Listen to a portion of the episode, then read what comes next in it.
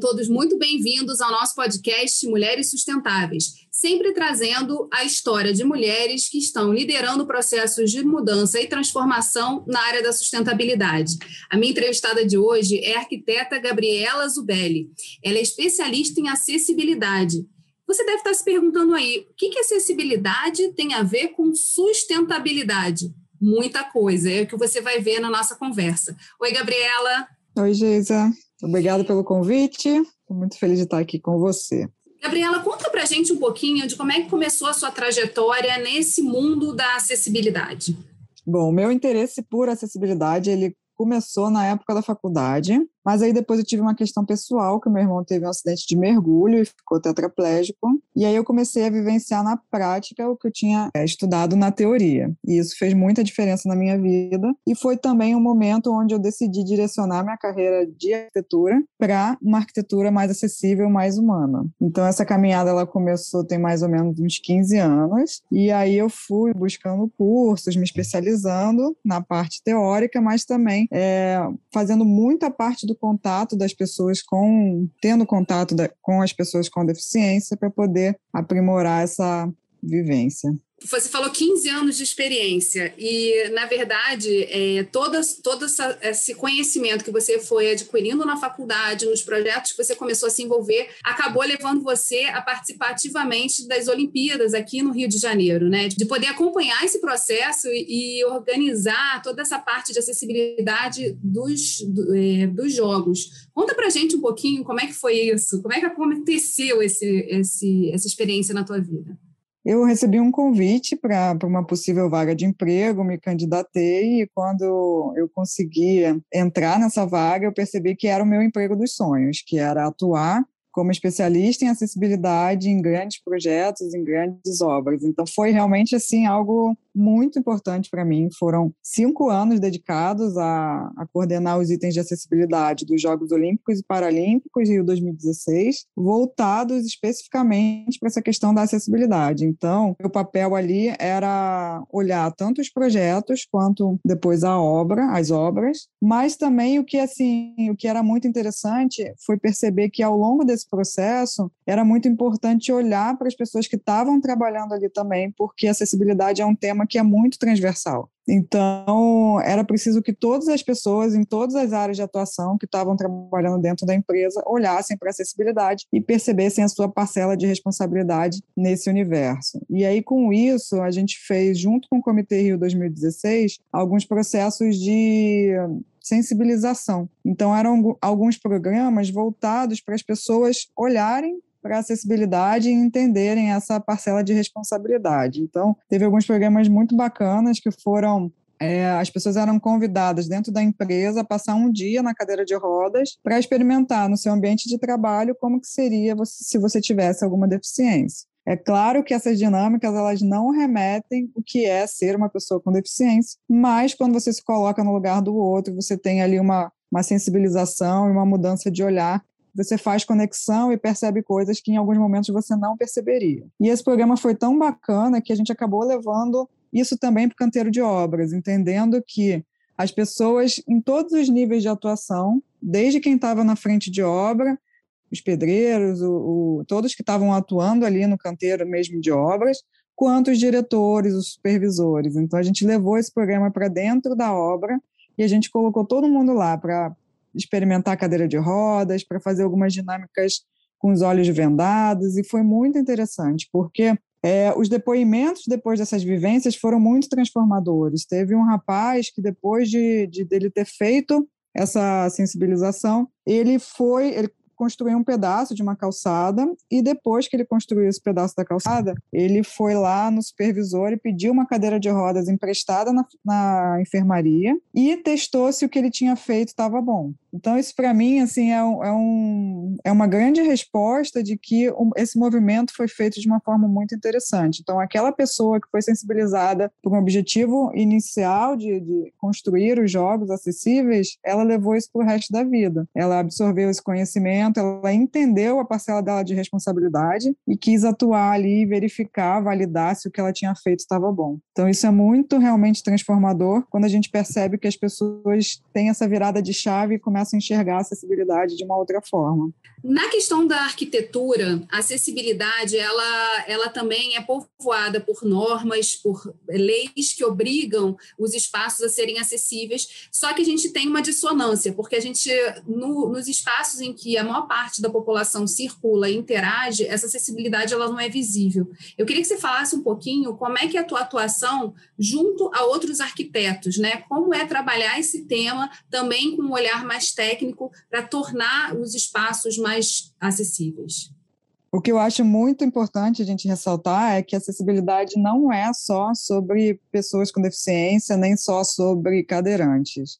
A acessibilidade ela é algo que ela é boa para todo mundo. Então, você pode sim se tornar uma pessoa com deficiência ao longo da sua vida, de uma maneira permanente ou não, ou temporária, como, por exemplo, quebrar um pé, ter que usar uma cadeira de rodas ou uma muleta para poder te auxiliar dentro do seu espaço, você pode ficar grávida e aí também experimentar o espaço de uma outra forma, porque hoje eu percebo que muito se já se fala sobre acessibilidade, mas ainda se tem uma visão de que acessibilidade se resume a uma rampa e um banheiro para cadeirante. E acessibilidade ela vai muito além disso. A acessibilidade ela é algo transversal a todos tudo, tudo que existe nesse, nesse mundão é realmente a gente pode atuar e aplicar acessibilidade. Então, sobre as normas e leis, elas são muito importantes e muito relevantes, mas eu, o que eu percebo muito é que as pessoas que atuam com acessibilidade, elas já estão um pouco acostumadas com esse universo. Mas as outras pessoas que não estão trabalhando nem atuando nessa área, elas acabam desconhecendo o que, que existe. Então, muitas vezes se fala, ah, é, eu sei que é preciso cobrar, eu sei que é preciso né, validar algumas coisas que já existem, porque a gente tem muita coisa regulamentada para isso. Mas eu também questiono aonde que a gente aprende essas coisas, porque a gente não aprende isso em casa se a gente não tiver uma pessoa com deficiência muito próxima na família, a gente não aprende isso na escola também se a gente não estiver lidando com aquilo. E na faculdade, algumas, muito poucas, têm alguma questão associada a isso. Então, eu fico questionando aonde, né, como, como que essas pessoas vão saber, vão ter esse conhecimento se elas não aprendem aprendem em lugar nenhum. Então, eu acho muito importante também pensar em como trazer acessibilidade de uma forma muito suave e comum em todos os universos, todas as esferas de aprendizado, eu acho isso muito relevante. E aí, passando para o profissional, para a pessoa que atua nessa área, esse é um outro ponto também. Muitas faculdades, elas não têm acessibilidade como tema principal, como tema transversal do, da, das matérias, então, isso é um ponto muito preocupante. Agora, a gente já tem a disciplina,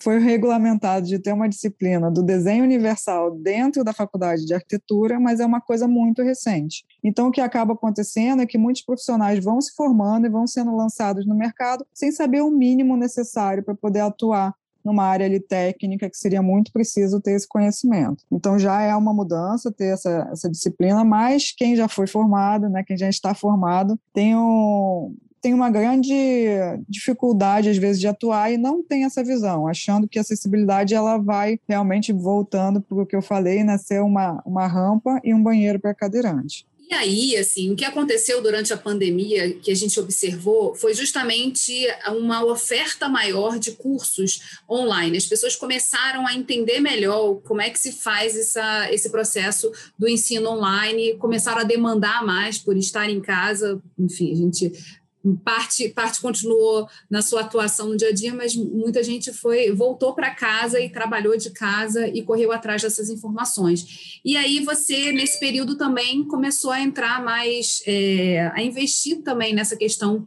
do, compartilhamento de experiências. Queria que você contasse um pouquinho da, de como é que foi é, mergulhar nesse mundo, né, e começar também a trabalhar a capacitação e para esse olhar mais sensível voltado à acessibilidade.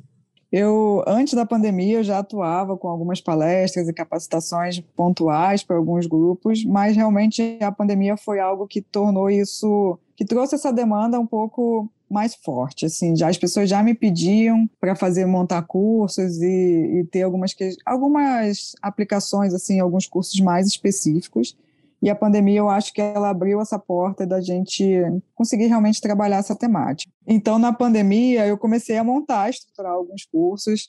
Tem um projeto que eu atuava antes da pandemia, que é Casa Conceito Arquitetura Acessível. Então, é um espaço que é montado em, em feiras e eventos, onde a pessoa pode experimentar espaços, muito como tinham essas dinâmicas que eu contei anteriormente. Então, a pessoa experimenta aqueles espaços criados com uma cadeira de rodas e com a venda nos olhos. E aí, é, com a pandemia chegando, eu falei, poxa, não vai ter como mais montar esses eventos, não vai ter como fazer esse movimento. Então, como que eu poderia trazer isso para a casa das pessoas? E foi aí que surgiu o curso Olhar Inclusivo, que ele tem muito essa proposta de transformar o olhar, porque eu acredito que quando a pessoa transforma o olhar, ela começa a entender a responsabilidade dela nessa área de atuação também. Então é como se você fosse é, picado pela mosquinha da acessibilidade e aí você depois daquilo você não tem mais como voltar atrás. Você começa realmente a observar. E esse curso ele é voltado para potencializar esse olhar, para você começar a entender, ter um panorama geral sobre acessibilidade em diversas áreas e conseguir enxergar necessidades e questões específicas em todas as, as frentes de atuação. Então, ele é um curso que ele percorre através de olhares de pessoas com deficiência e mães de pessoas com deficiência ou profissionais que atuam com pessoas com deficiência. Então, eles são meus convidados nesse curso. Então, é dividido com uma parte teórica, essa parte de, de troca e uma parte de exercícios que a pessoa recebe em casa, um kit sensorial. E aí ela tem alguns exercícios para fazer, para fazer essa mudança, essa transformação do olhar, para poder potencializar essa pessoa e ela conseguir enxergar dentro da área de atuação dela como que ela pode aplicar acessibilidade acessibilidade. E nesse semestre eu vou lançar o curso Acessibilidade Além das Normas, que é uma proposta muito voltada para arquitetos e engenheiros, com uma pegada bem técnica e bem prática, para trazer um pouco esses 15 anos de atuação dentro desse curso, com, com questões muito específicas para que as pessoas consigam realmente pensar e além das normas e das legislações existentes e construir aí um, uma forma de atuar a acessibilidade de uma forma muito interessante. E o acessibilidade residencial ele também trouxe novidades, né? Porque também nessa tua pegada de fazer algo que, que junte prática com teoria, é, vocês trabalharam em cima de um, de um cliente real. Conta um pouquinho como é que foi essa história eu realmente eu quis trazer assim eu, eu, gosto muito de pensar na teoria aplicada na teoria ali realmente implementada já com, com experiência. Então nesse curso da acessibilidade residencial eu trouxe clientes reais para que os alunos eles pudessem realmente aplicar acessibilidade e pensar indo além dali da teoria. Então você fazendo os exercícios com com cliente real é bem diferente de você ficar ali na suposição do que seria quando você tivesse uma pessoa para realmente trabalhar nessa área. E eu acredito que esse é um grande diferencial. Isso os alunos super gostaram dessa proposta, assim, de, de ter essa troca com pessoas com deficiência para poder realmente aplicar o que eles estavam aprendendo ali na prática. E o cliente real é, foi de um, é um cliente seu, de um projeto que você desenhou, mas também eles têm, eles trabalham muito nessa questão de mudar o olhar das pessoas a respeito da acessibilidade. É, essas parcerias também viabilizadas por, pela pandemia, né, pelo fato de todo mundo estar na internet, são muito interessantes. Eu acho que é bacana também é, a gente falar um pouquinho disso aqui, porque toda vez que a gente fala de sustentabilidade e acessibilidade, às vezes as pessoas se, se veem muito sozinhas no desafio de botar em prática esse, essa temática. Então, como é que a gente assim fortalece essa rede ou trabalha também com outros conhecimentos que somam ao que a gente está querendo trazer no dia a dia? Eu queria que você falasse um pouquinho da tua visão, Gabi. Essa pergunta é melhor você responder, Geisa. No gravado a gente pode fazer palhaçada, né? No, no podcast, eu acho que tem que ter esse espaço mesmo. Não, mas é porque é, eu queria que você falasse um pouquinho, porque na, em todas as propostas que você tem é, dos seus cursos, você sempre traz mais pessoas. Não é só a Gabriela ah, ali tá, falando, falando o tempo todo, né? Ou trazendo a experiência que é, que é ampla para caramba, né? E que é super assim prática, mas você também costuma trazer mais pessoas para esse círculo, né? Apresentar também pessoas que você foi conhecendo na tua trajetória. Então, assim, no caso específico do acessibilidade residencial, como é que foi essa interação e a chegada a esse cliente real que pôde interagir com os alunos? É, quando eu comecei a procurar cursos e me especializar há 15 anos atrás, não existiam cursos voltados para acessibilidade. E eu acabei aprendendo muito. Qualquer palestra, qualquer evento que tinha voltado para pessoa com deficiência, eu ia. E eu aprendi muito é, olhando, percebendo outros olhares, outras pessoas e, e, e trazendo essa teoria, digamos, de uma forma não muito linear. E eu acho que isso é muito rico, você ouvir pessoas de outras áreas falando sobre o tema, você ouvir pessoas com deficiência, você ouvir mães e pais de pessoas com deficiência, suas experiências de vida, porque a gente sabe que a teoria ela é muito importante, mas quando você tem isso, você vivencia isso no dia a dia, tem coisas que vai além, tem coisas que você percebe que não é só aquilo e que você precisa realmente, eu acredito que o olhar ele é muito expandido dessa forma. Então foi uma forma que eu aprendi, é uma forma que eu acho que funciona muito e uma forma que eu acho que na pandemia faz muito sentido também. Então nos cursos que eu me proponho, não só nos cursos, mas em várias formas de atuação, eu valorizo o olhar do outro, a percepção do outro, para que a gente possa realmente criar uma rede de, de pessoas e de olhares e de percepções. E aí eu trago muito também o aluno para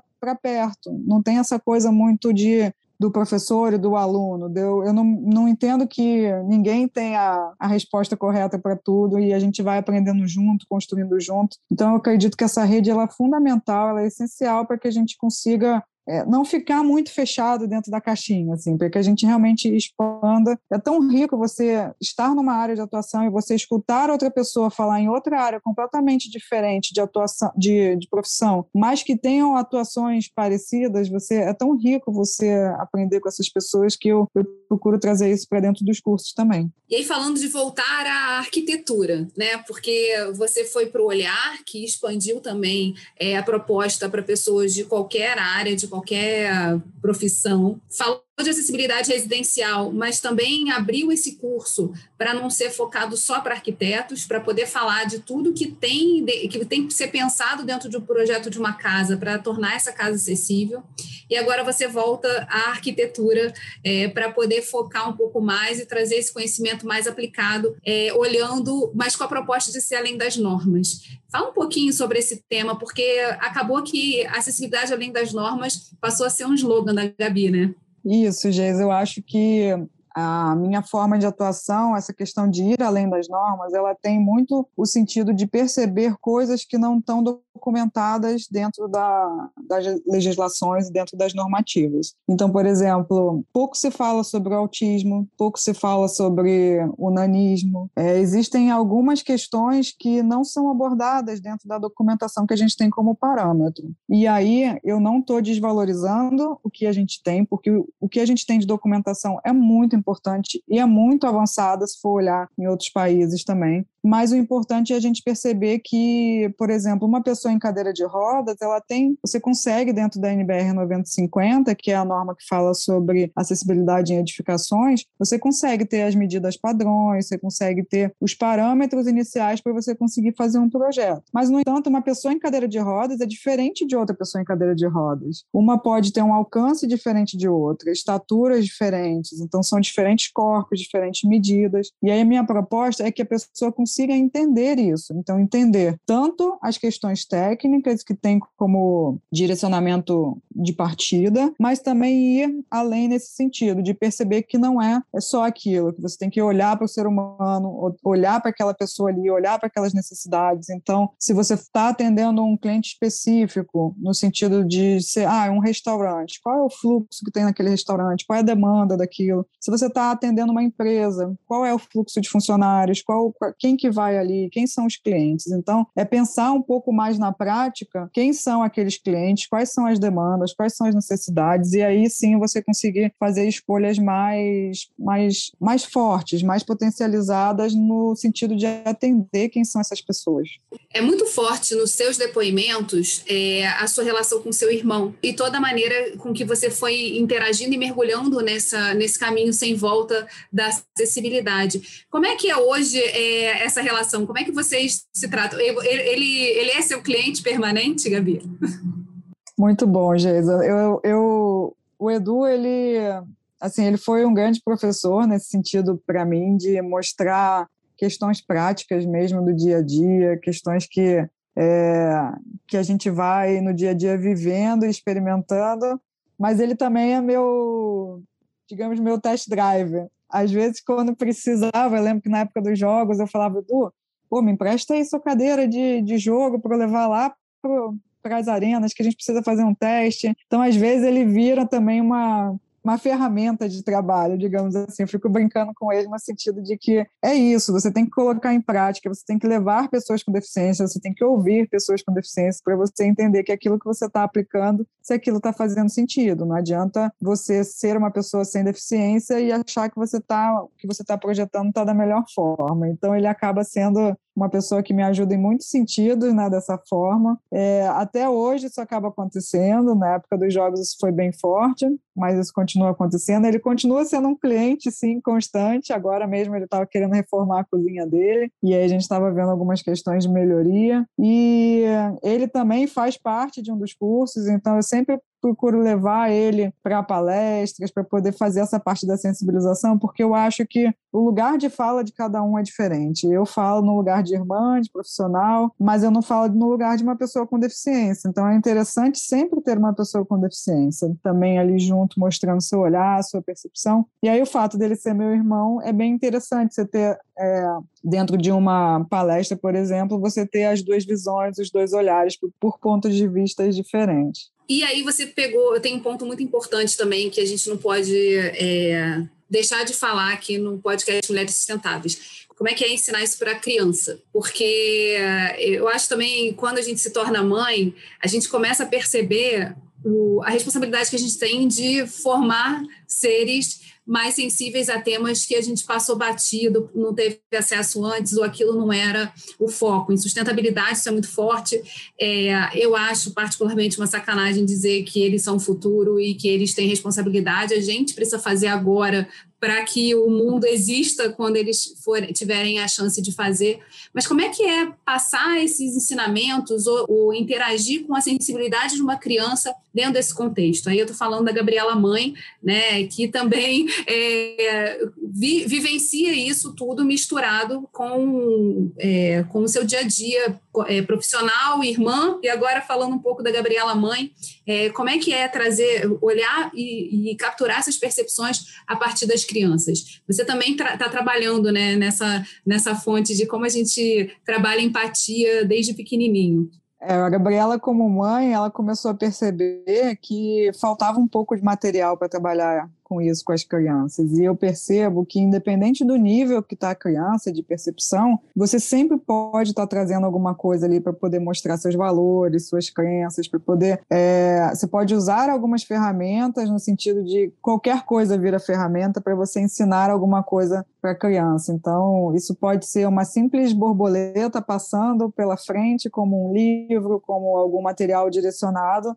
mas o que eu percebo é que as crianças elas têm realmente o olhar muito puro, elas olham para a deficiência, elas, na verdade, elas não veem a diferença. E aí, quando elas vão crescendo, em algum momento isso acaba tendo uma ruptura. Seja por, de repente, um pai, quando, quando a criança, por exemplo, entra no elevador e aí tem uma pessoa com deficiência, ela está olhando, está curiosa, porque é algo diferente. O olhar, ele vai para a curiosidade, para o que é novo. E a mãe chega e fala: Não, olha, meninos, cala a boca, não sei o quê, não fala nada. Então, a atitude da mãe ali está fazendo com que essa naturalidade da criança lidar com a diferença seja interrompida, seja corrompida de alguma forma. Então, é muito importante a gente potencializar isso que a criança já tem muito instintivo. Por exemplo, as crianças, quando vem algum intérprete falando Libras, elas ficam, ué, mas como que faz? O que está acontecendo? Por que, que ele não está falando, mamãe? Aí você já aproveita ali a oportunidade, já explica né, o que, que é Libras, que tem pessoas que, que necessitam disso, que não conseguem se comunicar através da voz, tudo com dependendo da, do nível da criança, né? Você vai adequando ali. E eu acho que isso é muito transformador, porque se se as crianças começarem a perceber o mundo né, das pessoas com deficiência de uma forma natural, elas vão ser também profissionais e vão ser pessoas que vão atuar com isso de uma forma mais natural. E eu acho que esse é um dos caminhos, sim, para a gente é, trilhar. Mas eu também concordo com você de que a gente não pode jogar isso na costa, nas costas da criança e achar que ela vai fazer tudo sozinha. Eu acho que os pais têm é, bastante responsabilidade nesse sentido, de trazer olhares e percepções, e eu acredito que isso, isso realmente é que vai fazer daqui para frente ter uma, uma sociedade mais inclusiva, mais humana. E o que, que você, nos seus projetos, já pensou ou desenvolveu para crianças poderem ter acesso ou conectar com essa temática da acessibilidade? Eu desenvolvi alguns kits, que são alguns kits de brincar para as pessoas, para os pais trabalharem junto com as crianças essas temáticas. Então, é, é algo que o pai vai aprender junto com a criança e vai ali transformando olhares dos dois. Então, a proposta é que seja um material voltado para crianças sem deficiência e para pais sem deficiência, para poder trabalhar a temática da acessibilidade juntos em casa. Mais um projetinho aí é para ser desenvolvido, né? Eu acho que 2021 está ficando pequeno, hein, Gabriela? Isso é verdade, Geis. A minha cabeça ela é uma cabeça assim que ela vive muito criando e, e e eu acho que é tão forte dentro de mim essa questão de querer mudar o mundo, querer mudar olhares, que aí eu fico inventando coisas, produtos e cursos para poder é, trazer isso de uma forma mais humana para as pessoas, que eu acho que, que é aí que está a questão. Eu acho que eu, por exemplo, dentro da arquitetura, há 15 anos atrás, quando meu irmão teve esse, o acidente, eu estava muito perdida dentro da área, porque eu via uma atuação da arquitetura de uma forma voltada só para a estética. Eu, o belo ele é muito importante, ele é muito relevante, ele faz bem para a gente sim, mas eu via que os profissionais estavam esquecendo de ver o lado humano, de ver quem era aquele cliente. Eles estão projetando para pessoas. Então, essa virada de chave que eu tive com o acidente do meu irmão, ela foi importante porque eu comecei a perceber que eu precisava trabalhar com uma arquitetura mais humana, voltada realmente para pessoas. Então, esse, esse é a minha grande missão, que eu faz meu coração aí bater mais forte, porque eu sei que tem, tem potencial em todo mundo. Todo mundo pode ser capaz de atuar nessa área. É, e trazer realmente conhecimento e trazer tornar a sociedade mais acessível e mais inclusiva. E tem uma coisa que a gente agora vai fazer o link. Eu falei lá no começo sobre o que, que acessibilidade tem a ver com sustentabilidade. E a Gabriela me contou, quando eu fiz o convite para ela, que o trabalho final dela de faculdade já falava dessa questão da sustentabilidade. Conta aí, Gabi, agora para os nossos ouvintes, o que, que acessibilidade e sustentabilidade tem de conexão? A gente já conseguiu perceber pela nossa conversa aqui, né, o quanto é, a gente precisa, é, esse, esse, apuro do olhar, é, o que a gente precisa observar para fazer as mudanças que tem que ser em todas as escalas, as pequenas do dia a dia são as principais. É, como é que a gente relaciona isso também, né, é, com a empatia que foi trazida aqui o tempo todo pela Gabi é, como ponto-chave para a gente poder tornar o mundo é, bom para todo mundo que está aqui. Mas aí eu queria deixar na palavra dela de especialista é, como ela fazer esse link entre acessibilidade e sustentabilidade. Eu, eu lá atrás, quando fiz meu trabalho de graduação, eu queria realmente fazer alguma coisa diferente. E aí eu lembro que eu fiz, escolhi fazer um um museu na área do Pier, que hoje tem o Museu do Amanhã, e aí eu queria fazer algo sustentável e acessível. E aí, quando eu fui pesquisar, há muitos anos atrás, quando eu fiz esse, esse trabalho, eu vi que a acessibilidade, na teoria, ela estava dentro da sustentabilidade, no sentido de que você deveria atuar hoje sem comprometer as questões das gerações futuras. E, e, a acessibilidade seria algo nesse sentido, porque se a gente ainda tem que pensar em acessibilidade, a gente ainda está comprometendo questões das gerações futuras. Se a gente não precisava, né, se a gente não precisasse nem falar desse tema, nós já seríamos uma sociedade acessível. E lá atrás foi muito interessante pensar nisso. Na época não tinha ainda a questão do meu irmão, então foi foi bacana porque eu estudei um pouquinho na teoria para depois realmente viver na prática outras questões. E aí a gente olha para trás e vê, eu acho que já teve muito avanço, sabe? Eu acho que a gente já está muito melhor do que como era alguns anos atrás, mas a gente ainda tem muito que caminhar aí para que a gente consiga fazer uma sociedade mais acessível, né, para as gerações chegarem e perceberem isso de uma forma muito mais natural. E tem um ponto importante de é, sempre exercitar a crítica, né? A crítica às soluções que são apresentadas, é, pensar se elas efetivamente elas respondem a todos os desafios daquele espaço. É, quando você fala de acessibilidade residencial dentro da casa, você está você tá fazendo a super adaptação àquela necessidade daquela pessoa que reside ali, daquela família que interage. Mas quando você vai, por exemplo, a espaços públicos, como, por exemplo, foi toda a experiência dos jogos, você, você tem que estar tá o tempo todo também comunicando É, e aí o ponto da comunicação, eu acho que foi uma virada para mim, assistindo uma palestra sua né, sobre acessibilidade plena, a gente entender que a gente ainda comunica de forma é, a, a inviabilizar que as pessoas todas estejam ouvindo. A gente fala para as massas, mas sem entender que existem é, símbolos é, que são complicados dessa massa entender. É, existe a questão da cor, a escolha de cores também impacta nisso. Então, tem todo um processo de capacitação constante né, no desafio de fazer chegar mais pessoas. Então, assim, eu aprendi já muito. A Gabriela é, tem o Instagram que é muito bacana. Eu vou aqui também dar o endereço para vocês. Na verdade, ela vai dar o endereço para vocês é, dos Instagrams, porque são tanto o Casa Conceito quanto o pessoal dela, ela traz muito essa temática da acessibilidade, então vale a pena depois entrar lá e seguir e aí acompanhar também um pouco dessa, dessa, dessa troca permanente, né? desse olhar mais crítico, é, da gente se perguntar, será mesmo que a gente está respondendo a todos esses desafios? Fala aí os seus, seus, seus endereços, Gabriela. Bom, meus endereços no Instagram e no Facebook é arroba Gabriela Zubelli, o Gabriela com dois L's, e o Zubelli é com Z, U, B de bola é, dois L's, I. E o Instagram da Casa Conceito é arroba Casa Conceito, underline oficial. E tem também o site, gabrielazubelli.com.br e também os cursos de acessibilidade.com.br .com.br.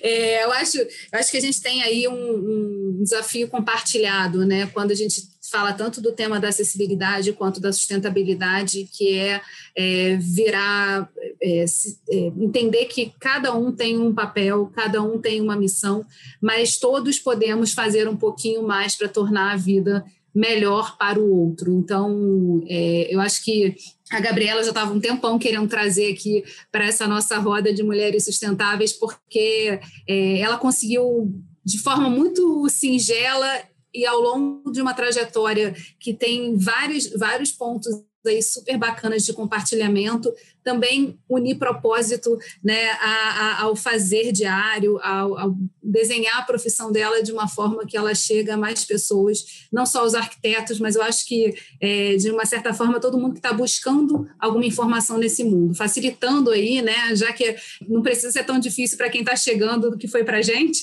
facilitando aí essa jornada de conexão. Então, Gabi, muito feliz de ter você aqui no nosso podcast e eu queria que você falasse um pouquinho para a gente nesse nesse, nesses momentos finais, assim, da tua visão, o que, que te inspira? A gente também fala muito aqui é, nas conversas sobre onde, onde, as, onde essas mulheres é, sustentáveis se abastecem. É bom a gente falar é, o que, que onde é que você se conecta, né? Quando você pensa assim, o que, que, que, que você traz também desse ponto da religiosidade, né? Onde você busca, onde é o lugar que você se conecta na tua vida e, e para vencer e responder esses desafios diários seus. É muito interessante você pensar, falar sobre o que, que nutre as pessoas. Isso eu acho que é bem interessante, né? O que, que te fortifica, o que que... Porque é um, é, é um movimento sustentável, né? Você se autonutrir, você se auto... E, assim, eu acredito muito na questão de que o mundo está muito conectado no sentido de que as coisas acontecem como tem que ser. E eu vejo muito isso a questão também desde o acidente do meu irmão de questões que eu vivi experienciei com ele que você fala nossa mas eu fiz um trabalho de TCC que era voltado para isso e aí depois tem essa questão do acidente, sabe? Você vai vendo que o mundo ele meio que vai conectando as histórias. Então eu fiz um, um mestrado que ele, que ele era muito voltado para olhar a percepção do tempo e a questão do, dos sinais do dia a dia, da vida. E aí hoje eu olho e eu falo, poxa, mas eu estou atuando hoje completamente nesse lugar. E o mestrado foi há 15 anos atrás, então eu estou atuando nessa questão do teu olhar, de como as pessoas se transformam através do olhar. Então, acredito muito que,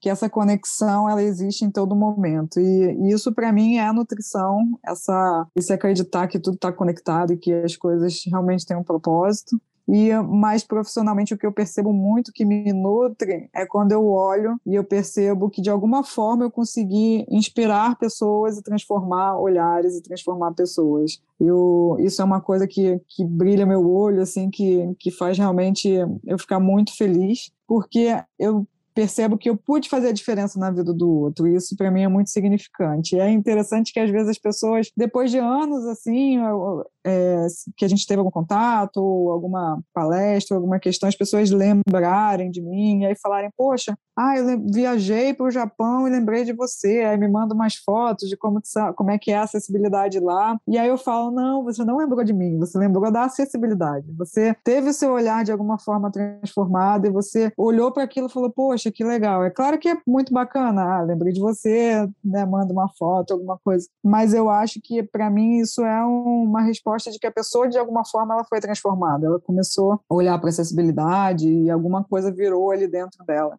Maravilha! Adorei, adorei, adorei ter você aqui nessa, nessa grande roda. é, eu acho que dentro desse projeto Mulheres Sustentáveis, ah, o desafio é sempre a gente é, tentar conectar com mulheres que estão em diversos, em diversos momentos da vida profissional e pessoal diferentes, mas que conseguem, a partir da atuação delas, inspirar outras mulheres e homens, porque a gente tem que trazer esses homens para a roda também, pensar junto nesse processo é, de transformação que a sustentabilidade traz, mas também é, tentando trazer esse olhar assim mais é, feminino, que eu acho que conecta muito quando a gente fala de desenvolvimento e de sustentabilidade, é, pela preocupação que a gente tem, sendo mães ou não, é, com o que vem pela frente, né? com o que, que a gente está fazendo, deixando aqui, é, e como, que, como a gente está tocando pessoas. Essa sua conexão, é, eu queria te perguntar, só para a gente fechar aqui, falei que era, eu só enganei vocês que já tinha acabado, só para a gente fechar aqui, eu queria muito que você falasse também, Gabi, é, um pouco de como é que você vê essa questão do feminino. Se você observa na tua atuação, né, é, a diferença de ser mulher na profissão, fazendo o que você faz e trazendo essa temática da, da acessibilidade. Só para a gente fechar nessa questão do feminino, que eu acho que também é um ponto que não pode ficar de fora do nosso podcast. É interessante você falar isso, porque eu lembro que quando eu estava me formando, eu estava assim, começando a atuar profissionalmente, com estágio, com trabalho, eu queria muito me colocar no lugar do masculino, porque de alguma forma eu enxergava ou eu percebia no dia a dia que a mulher atuando em locais que são predominantemente masculinos, existe um certo preconceito disso. E aí, é, depois, ao longo do tempo, eu comecei a perceber que eu não precisava estar nesse lugar, e que meu lugar era realmente no lugar do feminino, e que sim, existe campo de atuação e abertura para todo mundo em qualquer lugar. E aí eu comecei a transformar um pouco essa, essa maneira de me colocar e de não achar que eu precisava estar no masculino para ser competente, porque tinha uma certa crença também nisso. Eu acho que não era só o lugar de atuação. E hoje eu percebo sim que o, o feminino ele faz diferença na questão da sensibilidade, na, na questão da percepção, na questão do, do, de alguns pequenos detalhes que eu acho que é muito sensível, é muito do olhar do olhar mais sensível, mais feminino. E eu acho que a acessibilidade ela conecta assim dessa forma para mim, né, na área de atuação, com essa questão da, da sensibilização, do, do suave, do, do suave, mas ao mesmo tempo na potência. Eu acho que essa é a grande, grande força que o, que o feminino tem. Gabi, muito obrigada novamente por ter aceitado essa, o desafio de falar um pouquinho mais sobre a tua trajetória é, e também é, aspectos que podem inspirar mulheres a pensar sobre tantas temáticas que assim influenciam no nosso dia a dia, né? E, e, e, e influenciam também as decisões que a gente está tomando para o futuro. Para vocês que estão ouvindo a gente, se gostou desse programa, segue o Mulheres Sustentáveis, compartilha com os amigos. É, a gente está fazendo aos poucos chegar aí toda essa potência que é tão importante é, para somar na transformação que a gente quer ver acontecer no futuro. Um beijo a todos e até a próxima.